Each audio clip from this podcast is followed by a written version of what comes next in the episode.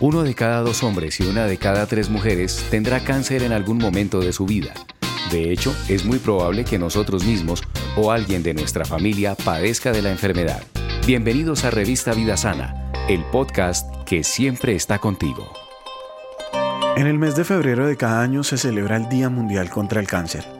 Esta fecha se aprovecha para proporcionar información sobre la naturaleza del cáncer, los factores de riesgo, las manifestaciones clínicas, el diagnóstico y el tratamiento. Sin embargo, en esta oportunidad quiero contarles de la enfermedad desde mi experiencia con la dimensión humana.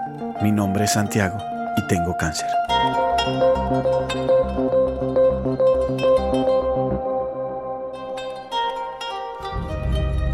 Muchas veces la notificación del diagnóstico puede ser un momento devastador.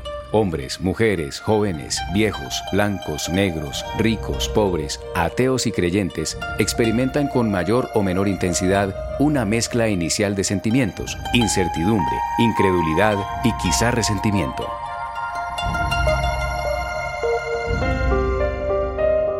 En mi caso fue impotencia. Los primeros días después del diagnóstico Sentí mucha impotencia frente a la vida. Estaba al frente a la posibilidad real de mi propia muerte y mi propia desaparición. Padecer cáncer, sobre todo anímicamente, es una situación difícil de afrontar.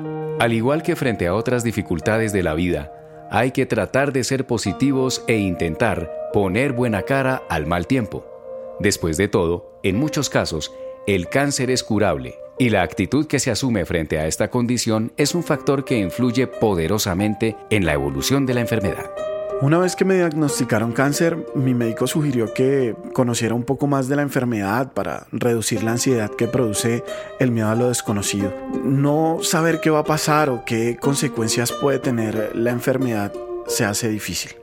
Entender el cáncer como una condición biológica que puede ser curable con el tratamiento adecuado facilita la transición de un estado de frustración a un estado de esperanza. El apoyo que recibí de mis amigos, de mis padres, de mis hermanos, de mis tíos, contribuyó mucho a mi proceso terapéutico.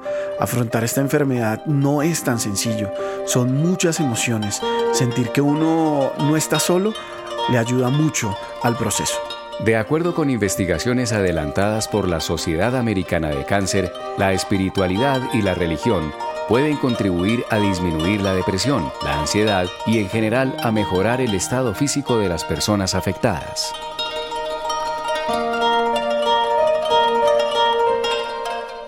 Ricardo Sánchez, médico psiquiatra experto en pacientes oncológicos, asegura que la espiritualidad tiene que ver con establecer conexiones más fuertes con un ser supremo, tener un propósito, estar en paz con nosotros y con la humanidad.